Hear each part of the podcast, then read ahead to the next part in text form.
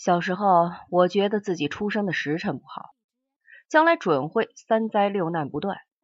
虽然这不像个孩子的想法，但是事实就是这样的。有关这一点，我有好多可以补充的地方。在这部小说开始的时候，我把自己称为王二，不动声色的开始讲述。讲到一个地方，不免就要改变口吻，用第一人称来讲述。有一件事使我不得不如此。小时候，我跑到学校的操场上，看到了一片紫色的天空。这件事我也可以用第三人称讲述，直到我划破了胳膊为止。这是因为第三人称含有虚拟的成分，而我手臂上至今留有一道伤疤。讲到了划破了胳膊，虚拟就结束了。六岁时，我划破了胳膊，就一面嚎哭，一面想到：真倒霉，还不知有什么灾难在等着我。现在我打桥牌时也是这样的，每次看牌之前，总要念叨一句：还不知是什么臭牌。要是在打比赛，对手就连连摇头。但是这件事不说明我不是绅士，只能说明我是个不可救药的悲观主义者。二十二岁时，我在豆腐厂里被老鲁追得到处奔逃，也有过这类的想法。和我上一个班的詹巴可以作证。当时我就老对他说：“我还得倒霉，因为福无双至，祸不单行。”果不其然，过了没几天，我就把詹巴揍了一顿，把他肋骨尖上的软骨都打断了。詹巴这家伙长得白白净净的。虽然比我高半头，但是一点力气也没有。眼睛大得像蜻蜓，留肩膀，露斗胸，嗓音虽然低沉，却是个娘娘腔。他的男根是同质型包茎，这家伙的一切我都了如指掌，是因为我们俩常一路到酒厂洗澡。我后来打了他，和洗澡也有关系。我从来没有想象到会有一天要揍他一顿。这是因为他是我在厂里唯一的哥们儿，揍了他，别人会怎么看我呢？但是因为流年不利，不该发生的事儿也发生了。王二打詹巴的事儿是这样的：前一天下午，别人来接班时，他对詹巴说：“詹，咱们到酒厂洗澡去，你拿着肥皂。”詹巴没有吭气，只是拿了肥皂跟上来。这使他想起来，这家伙今天没大说话，这件事十分可疑。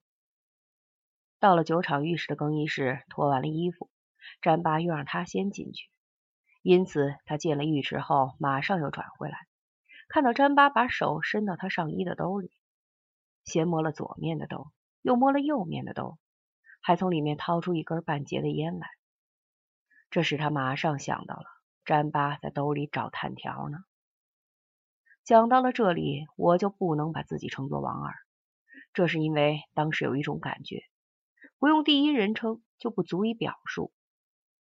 据我所知，一万个人里顶多有一个会在六岁时把小臂完全割破，同理，一万个人也只会有一个被人疑为做了反革命名画，遭到搜查口袋的待遇。这种万里挑一的感觉，就像是中了大彩。那种感觉就像有一试管的冰水正从头顶某个穴位灌进脑子来。当然，搜我是领导上的布置，搜查可疑分子的衣兜，寻找画了反革命名画的炭条。但是也轮不到詹巴来搜我的兜。当时我就很气愤，但还没有想到要走。后来在浴池里看着他的裸体，忽然又觉得不揍他不成。第二天，他又掏我的兜。这时，我已经把怎么揍他完全想好了。本来可以揍到他哑口无言，谁想手头失准，居然打出了 X 光照得出的伤害。这一下又落到理亏的地步了。但这不是故意的。我小时候和人打架，回回要敲打对方的肋下，从来没打断过什么。假如我知道会把他肋骨打断，绝不会往那里打。我们厂里出了那些画之后，老鲁大叫大嚷，给公安局打电话，叫他们来破案。公安局推到派出所，派出所派个警察来看了一下，说应该由你们本单位来解决。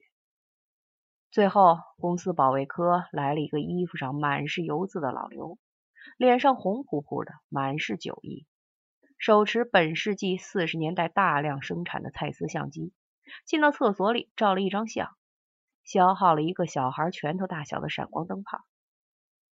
那个灯泡用以前，里面塞满了烂纸一样的美国，闪了以后就变得白而不透明，好像白内障的眼球。但是后来。要相片却没有，因为拍照时忘了放底片。让他补拍也不可能，因为那是最后一颗闪光灯泡，再也没有了，想买也买不到。这很显然是没把老鲁的事儿当真办。这位老刘我也认识，照我看，他是个不折不扣的坏蛋。和我不同的是，他一辈子没出过事儿。老鲁很生气，自己来破这个案子。召集全场的好人、党团员、积极分子开会。我想，他们的第一个步骤就是找王二犯案的真凭实据。詹巴这家伙也是与会者之一。有关那些话的事，还有一些可以补充的地方。假设你是老鲁吧，生活在那个乏味的时代，每天除了一件中式棉袄和粘面毛窝，没有什么可穿的。除了提着一个人造革的黑包去开会，没有什么可干的，当然也会烦得要命。现在男厕所里出了这些画，使他成为注意的中心，他当然要感到振奋，想要有所作为。这些我都能够理解。我所不能理解的，只是他为什么要选我当牺牲品。现在我想，可能是因为我总穿黑皮衣服，或者是因为我想当画家。不管是因为什么吧，反正我看上去就不像是好人，这一点是毋庸置疑的了。